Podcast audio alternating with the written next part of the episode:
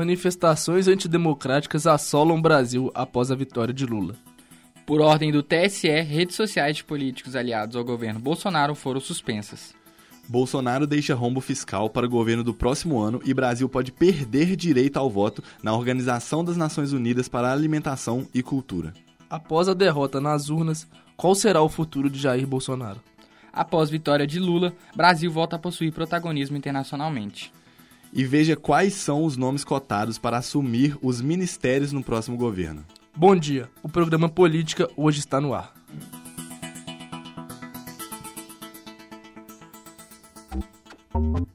Política. Após vitória de Luiz Inácio Lula da Silva, do PT, no dia 30 de outubro, diversos atos golpistas foram realizados em pelo menos 18 estados e no Distrito Federal. As manifestações antidemocráticas aconteceram com as paralisações das rodovias pelos caminhoneiros e também na frente de quartéis ou repartições militares. Principalmente no feriado de finados, no dia 2 de novembro, apoiadores de Jair Bolsonaro saíram às ruas com cartazes, faixas e gritando, pedindo por intervenção federal e militar, o que caracteriza um ato antidemocrático. A interdição das rodovias provocou grande prejuízo para todo o país algumas cidades chegaram a ficar com o abastecimento de alimentos prejudicado. Estimou-se que cerca de 500 mil litros de leite poderiam ser perdidos por dia.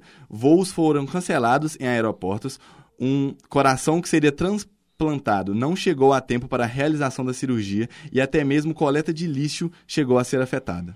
Apesar da tentativa, a Polícia Rodoviária Federal não conseguiu des desobstruir muitos pontos que estavam interditados. Algumas torcidas organizadas, destaque para a galocura do Clube Atlético Mineiro e a Gaviões do Corinthians, juntaram seus participantes para ajudar na liberação das estradas de alguns locais. O ainda presidente chegou a fazer um vídeo pedindo para que seus apoiadores liberassem as rodovias obstruídas, mas afirmou que as outras manifestações faziam parte do, aspas, jogo democrático. Eu quero fazer um apelo a você. Desobstrua as rodovias. Isso daí não faz parte, da, no meu entender, dessas manifestações legítimas. Não vamos perder nós aqui essa nossa legitimidade. Outras manifestações que estão fazendo pelo Brasil todo, em praças, faz parte, repito, do jogo democrático. Fique à vontade. E deixo claro, vocês estão se manifestando espontaneamente. Porém, o termo democrático não seria o melhor para designar as manifestações ocorridas. Isso porque, como já dito, os manifestantes chamavam por golpe de Estado simplesmente por não aceitarem o resultado das eleições, desconfiando de fraude nas urnas eletrônicas. Vídeos circularam de manifestantes do estado de Santa Catarina fazendo saudações nazistas ao som do hino nacional. Apesar do Ministério Público do Estado ter dito que não vê apologia ao nazismo durante o ato, o embaixador da Alemanha no Brasil usou seu Twitter para dizer, aspas, o uso de símbolos nazistas e fascistas por manifestantes, claramente de extrema-direita, é profundamente chocante. Apologia ao nazismo é crime. Não se trata de liberdade de expressão, mas de um ataque à democracia e ao Estado de Direito no Brasil. Esse gesto desrespeita a memória das vítimas do nazismo e os horrores causados por ele. Fecha aspas. A assessoria da Embaixada de Israel divulgou uma nota oficial dizendo, aspas, rejeitamos qualquer forma de referências nazistas no Brasil e em geral. Estamos preocupados com esse fenômeno aqui e contamos com as autoridades competentes para que tomem as providências necessárias para acabar com esse tipo de atos ultrajantes. Fecha aspas. Além disso, eleitores bolsonaristas foram responsáveis por ataques a diversos jornalistas que estavam cobrindo as manifestações. A jornalista Micaela Ramos relatou em seu Instagram sua experiência após ser abordada pelos eleitores de Bolsonaro. Eu nunca tinha vivido isso em toda a minha vida me tremendo de medo de ser agredida, ser cercada, acuada por um monte de gente, simplesmente por estar fazendo o meu trabalho. Eu já entrevistei candidatos, apoiadores do PT, do PL, do partido que for. Eu nunca tinha vivido isso em toda a minha vida. Uma coisa é você ter um posicionamento político diferente, outra coisa é você ser um extremista, é você ser um agressor, é você violentar outros cidadãos que estão fazendo só o seu trabalho. Isso é inadmissível, isso é uma palhaçada.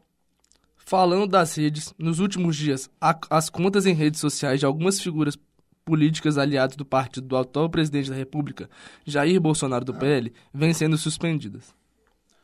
A primeira grande suspensão veio com Carla Zambelli, deputada federal, que está proibida de criar contas novas nas redes, com multa prevista em 100 mil reais caso a ordem seja desrespeitada.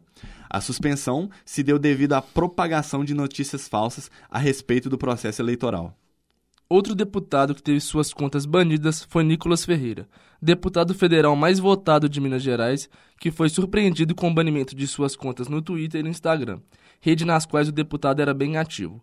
O fato ocorreu por ordem da Justiça, já que Nicolas havia divulgado notícias falsas sobre a eleição, além de duvidar da legitimidade do processo eleitoral.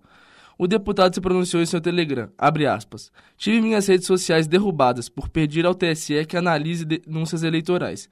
Em nenhum momento afirmei, somente pedi para averiguar. É uma das funções do, do tribunal. O que passar disso é narrativa da esquerda. Compartilhe essa informação. A verdade prevalecerá. Fecha aspas. O professor Marco Sintra, do partido União Brasil, ex-candidato a vice-presidente na chapa de Soraya Tronchnik nas eleições desse ano, também teve sua conta suspensa no Twitter, devido à propagação de notícias falsas e por levantar suspeitas em relação às urnas eletrônicas. A postagem de Sintra endossava as críticas às urnas feitas por Bolsonaro e vinha sendo usada por bolsonaristas nas redes sociais para alegar que a eleição foi fraudada em favor do presidente eleito Luiz Inácio Lula da Silva, do PT. Além destes casos, outras contas seguem na mira do Tribunal Superior Eleitoral, o TSE. O órgão público se viu obrigado a tomar essa decisão, visto que a divulgação de notícias falsas após a eleição aumentou consideravelmente. O objetivo da justiça é garantir que essas notícias não se espalhem e causem ainda mais alvoroço, inflamando as manifestações antidemocráticas que já vêm ocorrendo no Brasil. Agora falando de finanças, o atual governo prevê que o rombo fiscal deixado pelo atual presidente da República, Jair Bolsonaro do PL, seja de 150 bilhões de reais. Porém, de acordo com previsões feitas pelo ex-presidente do Banco Central e ex-ministro da Fazenda, Henrique Meirelles, o valor pode ser três vezes maior. O vice-presidente eleito Geraldo Alckmin e o senador e relator do orçamento de 2023, Marcelo Castro, deram entrevista a respeito do, do valor e as medidas que seriam tomadas pelo governo no próximo ano recurso para o Bolsa Família, não tem recurso para a farmácia popular, não tem recurso para a saúde indígena, não tem recurso para a merenda escolar. Então, são muitas as deficiências do orçamento. Mas nós temos que trabalhar dentro da realidade. O orçamento que nós estamos trabalhando foi apresentado legitimamente pelo atual governo e legitimamente o governo eleito está fazendo gestões para emendá-lo, para que ele possa se adequar à maneira de governar do novo governante eleito legitimamente pelo povo brasileiro.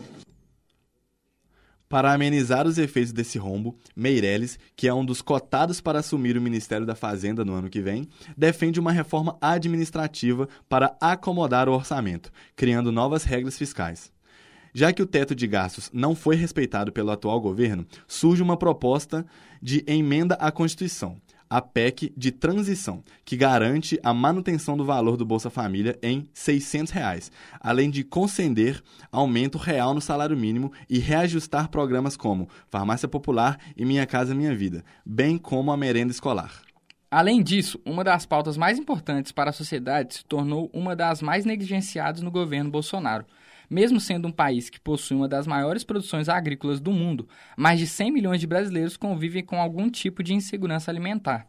Esse número é reflexo das faltas de políticas públicas destinadas ao combate à fome por parte do atual governo federal. A situação é tão crítica que o Brasil pode perder o direito de voto na FAO, Organização das Nações Unidas para Alimentação e Agricultura. A última vez em que o Brasil contribuiu de maneira plena à FAO foi em 2019. Desde então, os repasses foram suspensos.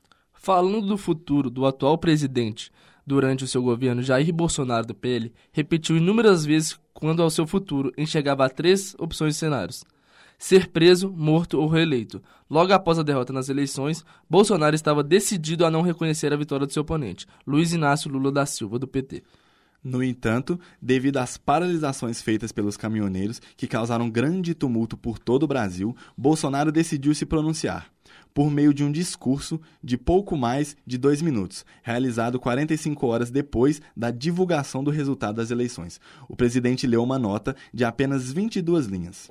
Em seu pronunciamento, Jair agradeceu pelos 58 milhões de votos, defendeu seu governo, fez críticas indiretas ao Supremo Tribunal Federal, mas não parabenizou o vencedor, como reza a tradição.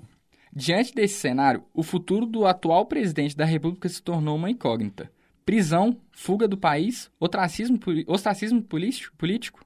Todas essas alternativas plausíveis. Ivan Fernandes, cientista político e professor de políticas públicas da Universidade Federal do, AB, do ABC, explica que é provável que Bolsonaro se isole do ponto de vista político para que outras lideranças de direita se, se organizem e tentem disputar o cargo de presidente nas eleições de 2026. O, o antibolsonarismo se tornou um movimento muito forte. Figuras de direita com um discurso mais moderado terão mais chance de serem aprovadas pela população. A derrota de Bolsonaro nas eleições não significa a extinção do bolsonarismo. E a direita reconhece isso. Vai tent... E a direita reconhece isso. E vai tentar construir algum personagem para herdar os órfãos desse movimento. Por parte do PL, seu partido, Jair Bolsonaro tem a garantia para se consolidar como líder da oposição. Valdemar Costa Neto, presidente do Partido Liberal, deixa à disposição do presidente um cargo de direção, casa, escritório e um salário mensal. Por lei, ex-presidentes têm direito a oito funcionários, custeados pelo Estado, e dois veículos oficiais. Bolsonaro também recebeu a garantia que não precisará se preocupar com advogados, caso enfrente processo ao fim de seu mandato. Além disso, graças à forte presença de bolsonaristas no Congresso, o partido terá acesso a um fundo partidário e eleitoral bilionários garantidos nos próximos quatro anos. Agora, se tratando de relações exteriores, a derrota do presidente Jair Bolsonaro, do PL, que não tem um bom histórico nas relações internacionais, reverberou positivamente no cenário mundial e recolocou o Brasil em uma posição de protagonista global. Um sinal claro dessa mudança de paradigma do Brasil no cenário externo ocorreu logo após a confirmação do vencedor pelo Tribunal Superior Eleitoral, o TSE. O reconhecimento da vitória nas urnas pelos mais importantes líderes globais, como o presidente dos Estados Unidos, Joe Biden, foi imediato. O democrata foi um dos primeiros a felicitar Lula por meio de uma nota emitida pela Casa Branca e, depois, por meio de um telefonema, demonstrou interesse em uma aproximação que nunca ofereceu a Bolsonaro. O atual líder político do Brasil demorou 38 dias para reconhecer a vitória de Biden sobre o ex-presidente norte-americano Donald Trump. Além disso, o desmatamento na Amazônia bateu recorde. A pobreza, a pobreza aumentou e quase 700 mil pessoas morreram pela Covid-19 colocando o país na vice-liderança global, perdendo apenas para os Estados Unidos.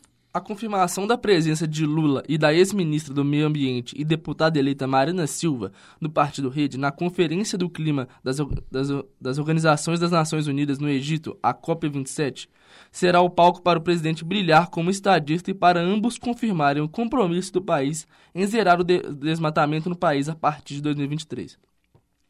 Fontes da chancelaria brasileira contaram que o clima já mudou lá fora e há maior receptividade em relação ao país antes mesmo da troca de governo. A expectativa entre eles é de aumento do interesse de vários países em reatar os laços com a maior economia da América Latina. Após a vitória no dia 30 de outubro, cabe a Lula, como presidente eleito, a responsabilidade de indicar regentes para a esplanada dos ministérios, que terão o trabalho de promover e articular políticas públicas nas diferentes esferas do governo. Durante a corrida eleitoral, o ex-presidente não apresentou nenhum nome para compor a bancada de ministros. Porém, é esperado que alguns políticos que ajudaram o candidato petista durante a campanha assumam cargos espera-se que Aloysio Mercadante assuma o comando do Ministério das Relações Exteriores, ou para a pasta de planejamento, que durante o governo Bolsonaro foi fundida com a Fazenda. O cantor e compositor Chico César é cotado para comandar o Ministério da Cultura. Porém, o artista já afirmou em suas redes sociais que tem preferência por ver outros nomes no cargo, como a deputada federal Jandira Fegali, do PC, do, do do Rio de Janeiro, ou o ex-ministro Juca Ferreira, do PT o candidato petista Fernando Haddad, que foi derrotado na disputa a governador de São Paulo, tem interesse em comandar o Ministério da Fazenda. Porém, por seu histórico como ministro da Educação, é também cotado para voltar a assumir o cargo. Flávio Dino, que atualmente é governador do Maranhão e elegeu como senador do estado, foi de grande destaque durante as eleições como oposição ao governo Bolsonaro. Dino é advogado e professor de direito e também já atuou como juiz federal. Sendo assim, é cotado para os ministérios de Segurança Pública e da Justiça. Henrique Meirelles, que é ex-presidente do Banco Central e também participou do gabinete do ex-presidente Michel Temer do MDB, é o nome que pode, que pode assumir a liderança da Fazenda no governo petista que se inicia no próximo ano. Marina Silva, que reconciliou relações com o PT nas eleições deste ano, após ter rompido com o partido desde 2009, aparece como candidata a ministra do Meio Ambiente, cargo que exerceu de 2003 a 2008 durante o governo de Lula a senadora do MDB, Simone Tebet, que foi um nome de destaque após perder a corrida presidencial no primeiro turno e apoiar o candidato petista, tem preferência por assumir o Ministério da Educação. Porém, é também cotada para liderar a agricultura e a justiça.